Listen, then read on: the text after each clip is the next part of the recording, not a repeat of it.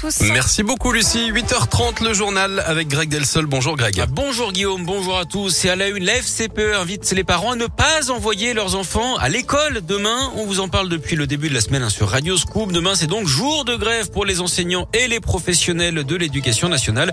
Le mouvement devrait être très suivi. On annonce 75% de grévistes parmi les personnels de l'éducation et la moitié des écoles fermées en France. Mouvement qui a pour but de protester contre le protocole sanitaire à l'école. Dans leur lutte, les profs et les instits pourront donc compter sur le soutien des parents d'élèves. Pour la première fois, la FCPE, première fédération en France, appelle donc les parents à ne pas mettre leurs enfants à l'école demain. Les explications de Catherine Limousin, responsable d'une section FCPE dans la région. L'ensemble des parents d'élèves sont vraiment impactés par ce énième changement de protocole. Et euh, là, il était vraiment important de faire remonter tout ce ras-le-bol, ce mécontentement de la part des parents d'élèves. Il est important de se mobiliser tous ensemble à côté des enseignants pour réclamer ce qu'on veut, c'est des moyens humains. Et finalement, au bout du bout, on se rend compte que ce sont des enfants qui trinquent puisqu'ils ne sont pas dans des conditions euh, normales d'enseignement. voilà, les indicateurs ne sont absolument pas bons pour l'école dans sa globalité. Donc il est important de tous se mobiliser pour réclamer enfin une vraie politique d'accompagnement et plus de moyens pour l'école publique. Et au niveau national, la FCPE continue hein, de réclamer des masques, des capteurs de CO2 et des purificateurs dans les établissements scolaires.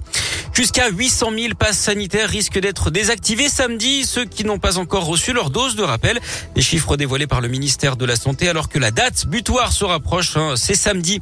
Peut-être un espoir dans la lutte contre les formes graves du Covid. Un traitement Fabenkov va entrer en phase clinique et être testé chez l'homme. Il est développé par un laboratoire de Saint-Priest. Il nécessite deux injections en 48 heures réalisées à l'hôpital. Il permettrait de neutraliser le virus, quel que soit le variant.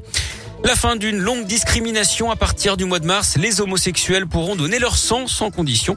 Jusqu'à présent, ils devaient observer une période d'abstinence sexuelle de 4 mois avant de pouvoir faire un don. Dans l'actu local, une habitation de 200 mètres carrés complètement ravagée par les flammes cette nuit dans le Nord-Isère. Ça s'est passé à Arandon, Passin. C'est au nord de la Tour du Pin. L'incendie s'est déclaré un peu avant 3 heures du matin. Les pompiers sont toujours sur place. Heureusement, il n'y avait personne à l'intérieur. La propriétaire étant en déplacement à l'étranger. Il est soupçonné d'agression sexuelle sur mineur. Un ancien bénévole d'un club de foot de Saint-Priest est jugé au tribunal correctionnel de Lyon aujourd'hui.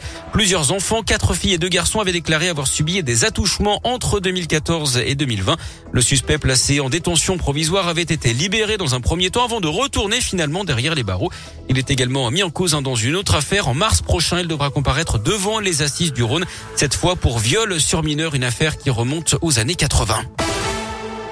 Et puis Novak Djokovic pardon, admet une erreur humaine dans sa déclaration d'entrée en Australie. Dans un communiqué sur Instagram, le Serbe numéro 1 mondial explique que son agent s'est trompé en déclarant qu'il n'avait pas voyagé lors des 14 jours précédant son vol. Il reconnaît aussi une erreur de jugement lorsqu'il a reçu le mois dernier un journaliste de l'équipe, puis participé à une séance photo avec des enfants alors qu'il venait d'être testé positif. Djokovic qui a remporté une première manche judiciaire hein, cette semaine face au gouvernement australien, mais il n'est toujours pas tiré d'affaire. Il peut encore être exclu du territoire alors que l'Open d'Australie débute lundi prochain à Melbourne.